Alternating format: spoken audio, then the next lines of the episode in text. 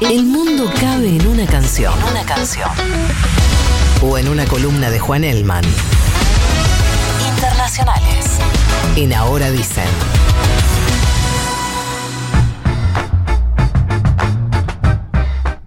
¿Qué es mejor? ¿Perrear con noche de sexo o yo soy tu gatita? Yo soy tu gatita. ¿La primera es una canción? Sí, Don Omar. Ah. Ah, pensé que era una opción, no, no, no, no tengo Por eso me pareció raro.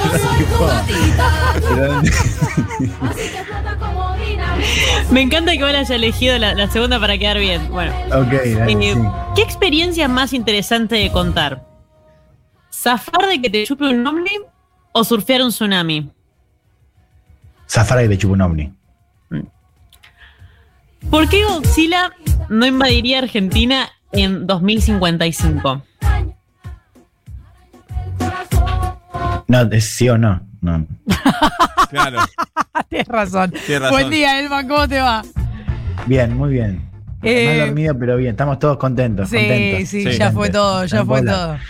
Escúchame, tengo Sí. eh, varias cosas para preguntarte antes de que arranques tu columna porque quiero aprovechar el segmento internacional. Pues nosotros es como que abrimos la puerta del mundo cuando venís vos y después la cerramos. Y entra todo. Claro. Ok, y entra todo. Dale. Entonces, eh, lo primero que quiero decir en tu segmento es que asesinaron a tiros al presidente de Haití hace un rato. Bueno, listo. Dale, buenísimo. Tranqui, si faltaba algo en la región, ¿no? Claro, lo tiro Eh, como dato. Sí, sí, la verdad es que sabemos poco. De hecho, nos, esto fue la madrugada de, de- sí, anoche, digamos, nos enteramos hoy de la mañana. Jovenel Moise, presidente de Haití, no fueron identificados por ahora la gente que lo mató. No se sabe, por supuesto, las causas. eh, y no sabemos más que esa titular. Nada. No hay otra cosa. Por supuesto, atentos ahí a ver qué. Lo que ¿Cómo me, me dio, este, no sé cómo decirlo, es que aparecía el dato de que fueron varias personas y que algunas hablaban español. Bueno, le mandamos un Claro, abrazo. ese es- ese es como, claro, a la necesidad de hablar de- Aparece, Bien. Sí, sí. Eh, pero hablando de español, lo que te quería eh, traer es qué onda este panorama de, y lo pongo entre signos de pregunta, crímenes de odio o crimen de odio en realidad este, lo que ocurrió el sábado, eh, donde Samuel Luis, de 24 años, murió de una golpiza, un joven al que cuando lo estaban matando eh, a paliza, eh, le gritaban maricón. Entonces no se sabe bien qué fue lo que ocurrió, pero se especula que pudo haber sido un crimen de odio. Aunque no lo haya sido, había ahí un- una homofobia, un odio muy calcado. Sí, sí, yo creo que eso está descontado, digo, al margen de, los detalles que se hagan ahora. Bueno, ¿se acuerdan la semana pasada? Nosotros hicimos una columna acá respecto al, discurso homófobo de, de Víctor Orban, ¿no? Y hablamos un poco de cómo las, las extremas derechas en Europa, pero digo, lo hemos pensado a nivel eh, global, tienen a, la comunidad LGTB como un, como un blanco de eh, una narrativa que se vuelve cada vez más peligrosa. Al, al margen de lo que pasó en este caso, me parece que es, un, es una excusa o un momento para, para poder reflexionar de qué pasa cuando estos discursos son tomados por gente que considera a la, a la gente de la comunidad como, como enemigos. Digo, no estoy diciendo que sea algo nuevo, pero sí me parece que estamos viendo cómo está recrudeciendo esa violencia. Al mismo tiempo, donde en España tenemos estas fuerzas ganando poder. Digo, hoy es, Vox es, es la fuerza, es la fuerza que está haciendo en España. Claro. ¿no? Hace ya dos, tres años. Yo creo que, que no es descabellado hacer ese link, ¿no? Hacer cómo está recrudeciendo la violencia mientras estos discursos que tiene la comunidad LGTB como un enemigo cada vez más claro en esa narrativa, bueno, digo, son parte del, del escenario político, ¿no? Bien, ¿de qué vamos a hablar hoy, Juan? De Canadá, eh, quiero que hablemos un poco de lo que está pasando ahí. Es un tema que nosotros venimos contando en un mundo de sensaciones, hemos hecho eh, algunas columnas, eh, pero nada, me parecía importante traerlo acá y entender un poco, bueno, cuál es el fondo de estas noticias que están apareciendo en estas últimas semanas. Aparecieron más de 1.100 cuerpos en las últimas cinco semanas, tres noticias que ahora voy a comentar, en terrenos donde funcionaban escuelas residenciales para indígenas, ¿no? que también estuvo dentro del título que tiene que ver con un pasado hostigamiento, eh, pasado reciente, porque la última escuela cerró en 1996. Ujú. A ver, les cuento un poco para entender qué A fueron ver. estas escuelas. Ante todo eran como internados. Eh, de hecho, una organización que se dedica a estos temas, que es Urbel, la llamaba escuelas fábricas. ¿Por qué? Porque básicamente ahí mandaban, eran, los niños indígenas eran obligados a asistir, de hecho eran arrancados de sus familias, con el propósito de borrarles su identidad indígena para integrarlos a la sociedad occidental. Como una manera de, por supuesto, estoy usando comillas, civilizarlos. Sí.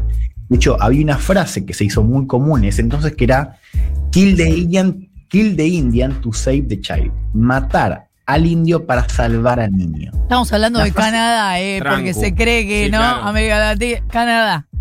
Una frase atroz por donde se lo mire, pero que además es falso porque efectivamente, y ahora vamos a ver, también los mataban. O sea, hubo muchos Claro. de estos niños y de ahí las noticias que también fueron abusados, fueron empujados a suicidarse, en fin, y también asesinados.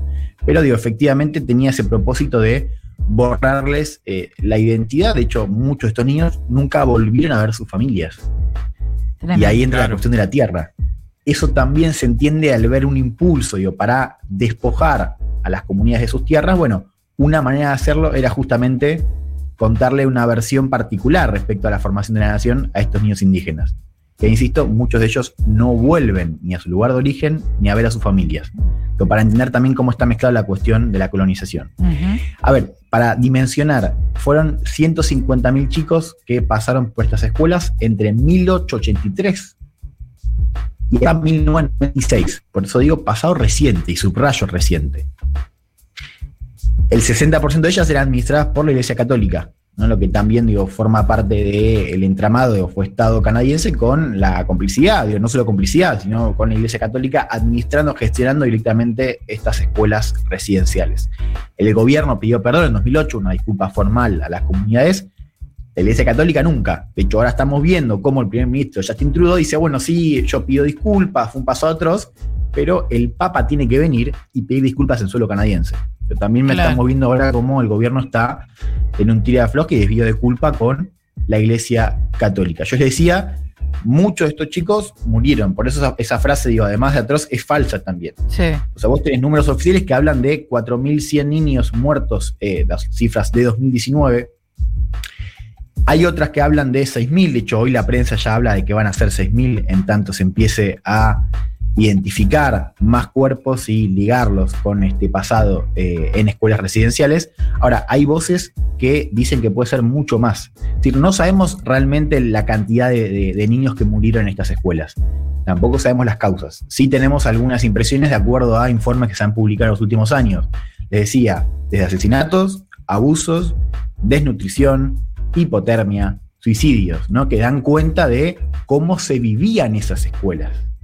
Sea, no era solamente que, bueno, los, les, les- les enseñaban otra versión respecto al pasado nacional y respecto a su integración a la sociedad. No. Una, fue un- una situación de hostigamiento constante para estos niños. De hecho, y ahora entro en em, las noticias. La primera noticia que aparece fue a finales de mayo. Aparecen 200 eh, restos de 215 niños indígenas en em, las afueras de un internado, en una fosa común. Y ahí vos tenías niños de hasta 3 años de edad también. Hasta niños de tres. 3 años de edad que mueren No Desde sabemos tres, cómo. entonces. Ok, pero pará, eh, qué poco contada esta historia, porque a- en mayo aparecen estos cuerpos, me imagino yo, pueblos originarios haciendo su reclamo mucho antes y no siendo escuchados, pero recién en mayo empieza a por lo menos contarse al mundo. No, no, había, había, yo decía, el, el gobierno pide disculpas formal en, 2000 en 2008, Trudeau cuando asume, de hecho en 2015... Claro, pero por algo que se sabía y no se había, este, no se habían buscado esos cuerpos.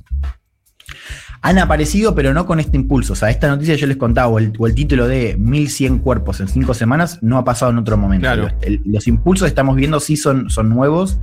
Eh, ahora, eh, sí es verdad que se estaban buscando a- hace tiempo, y sí me parece, y ahí sí me parece que es, cierto, la conversación nacional y también internacional, digo, porque efectivamente nosotros estamos viendo a Canadá como no, como no lo habíamos visto antes. Eso también es novedoso. Por más Ah. de que el, el tema digo, se haya sabido, se, haya discutido antes. ¿sí? Juan, hay no con esta intensidad. Hay algo que, eh, te- si te hago una pregunta que, cuya respuesta no sabes, simplemente decime no sé, pero eh, ¿hay algún análisis forense de hace cuánto tiempo estaban eh, esos, esos cuerpos ahí? Digo, se trata, ten- se trata sí. de niños que desaparecieron hace 10 años, 15, 20, 40. Bien, eh, del 40 es el caso de, eh, digo, más o menos, sí, 4 décadas, 5 décadas, el caso de, son estimaciones, Sí. de eh, la noticia que les contaba a finales de mayo. Que esa es la última, la única, perdón, de las tres donde los restos fueron identificados. Esta don- que eran dos 200 y pico. 215, 215, claro, claro. 215 niños indígenas. Y ahí sí podemos hablar de niños indígenas, porque eso fue a finales de mayo. Sí. En junio aparece una noticia también bastante impactante por la, por la dimensión, que eso, se encuentran en el centro del país, en Sacachuán, 751 tumbas. Sin identificar. Claro. Ahí no se sabe, o sea, fue a las afueras de una escuela residencial, pero todavía no han sido identificados los cuerpos. Entonces todavía falta para saber hace cuánto estaban y a quién corresponden. ¿no? Y bueno, también por supuesto las causas de, de- de muerte eventualmente. ¿no? Ahora, también ahí hay, hay preguntas, porque yo decía, sabe poco, ¿no? Sabe la, la- no sabe la cantidad de cuerpos, no sabe las causas de muerte, pero tampoco sabe, por, ej- por ejemplo, por qué estas tumbas estaban sin marcar, porque 751 tumbas a las afueras de un internado es, cuan- digo, es, es sospechoso, de hecho, si, Sí, si efectivamente hubo un intento por parte, en este caso de la Iglesia Católica, pues justamente administraba este, esta escuela donde se encontraron estos, estas tumbas, eso es un delito, digo, borrar. Eh, bueno, entonces, digo, hay muchas preguntas respecto a no solamente cómo funcionaban estas escuelas, sino también qué pasó Claro, con porque cuando vos hablas de, vos primero hablaste de fosas comunes. En las fosas comunes, en general, lo que se busca es un estadio de desaparición. Eh, en- cuando se utilizan las fosas comunes como recurso, bueno, salvo lo que ahora lo que pasó con, con eh, el COVID, que no era para desaparecer personas, sino Sí, porque sí, directamente no había lugar donde, eh, donde poner los cuerpos. Pero digo, el mecanismo de utilizar fosas comunes muchas veces es desaparecerlos, es que no se sepa que hay, que ahí abajo hay, eh, hay cadáveres. Ahora, si hay tumbas, vos estás dejando visiblemente el- el- la, la presencia de cadáveres, pero sin identificar. Exactamente, exactamente. Y no sabemos, claro, quién, o sea, quién decidió justamente eh, de- desmarcar estas tumbas o digo, enterrar gente sin, sin identificarlo.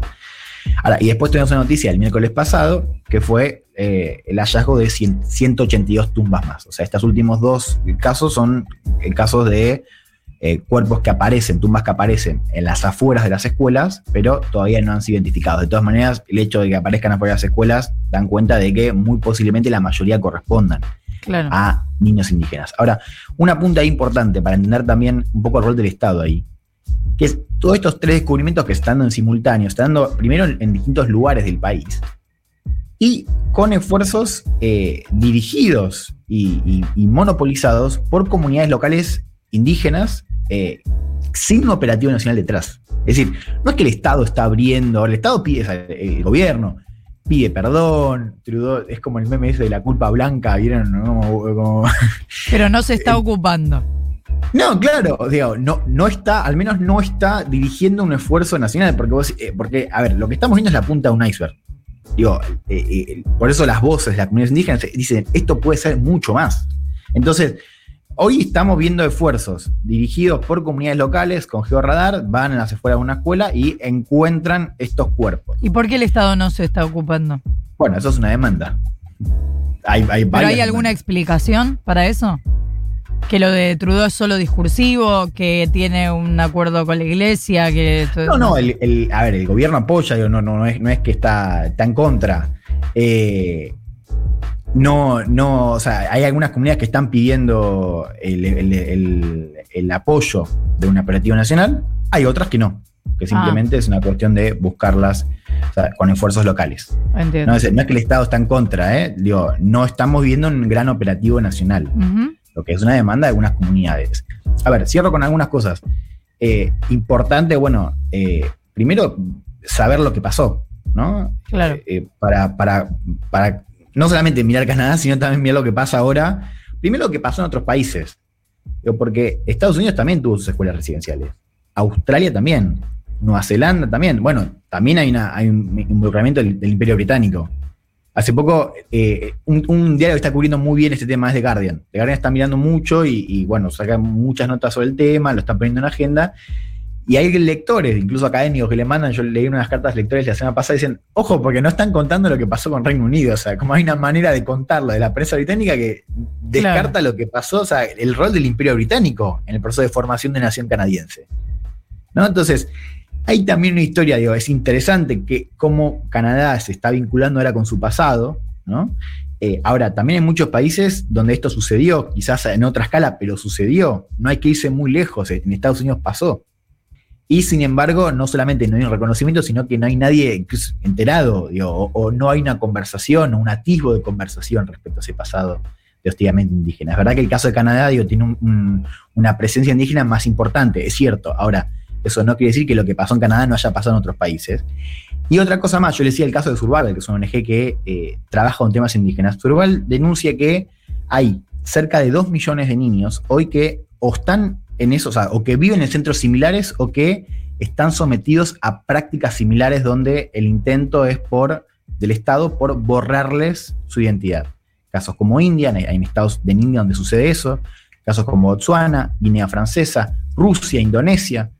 De hecho, apareció el caso hace poco, yo no lo pude chequear, pero el caso de Ecuador, digo, un- una situación no de escuelas residenciales, pero sí donde comunidades indígenas denuncian eh, hostigamiento por parte del Estado. Entonces, hay también una, una- un- una ventana que implica mirar qué se está haciendo con estas comunidades en otros lugares del mundo. ¿no? O sea, es pasado, pero también eh, es eh, presente.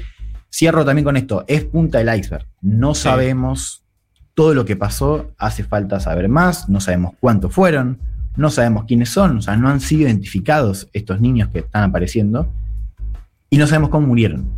Así que estamos viendo una parte de ese pasado, nos Claro. falta entender y saber eh, qué pasó, pero bueno, es un pasado reciente y que cuenta una historia atroz ¿no? respecto al vínculo del Estado canadiense, en este caso, con los niños indígenas. Esta columna de Juan Elman eh, me parece que es un gran momento para eh, recordar y agradecer la existencia del equipo argentino de antropología forense, ¿no? Estaba pensando eso y, y no alcanza así todo la- eh, los recursos de. Te diría, no, no les va a alcanzar la vida a los estados en No, no, no, América para compensar lo que han hecho y vienen haciendo con los pueblos originarios y así todo la Argentina es, como vos decís, emblema en esa, no sé, compensación, reparación, Sí, no sí, sé sí. cómo llamarle, que igual no alcanza. Gracias, Juan. Hasta la semana que viene. Hasta el miércoles, chiques. 8 de la mañana en punto. Te informamos suavecito o no tanto.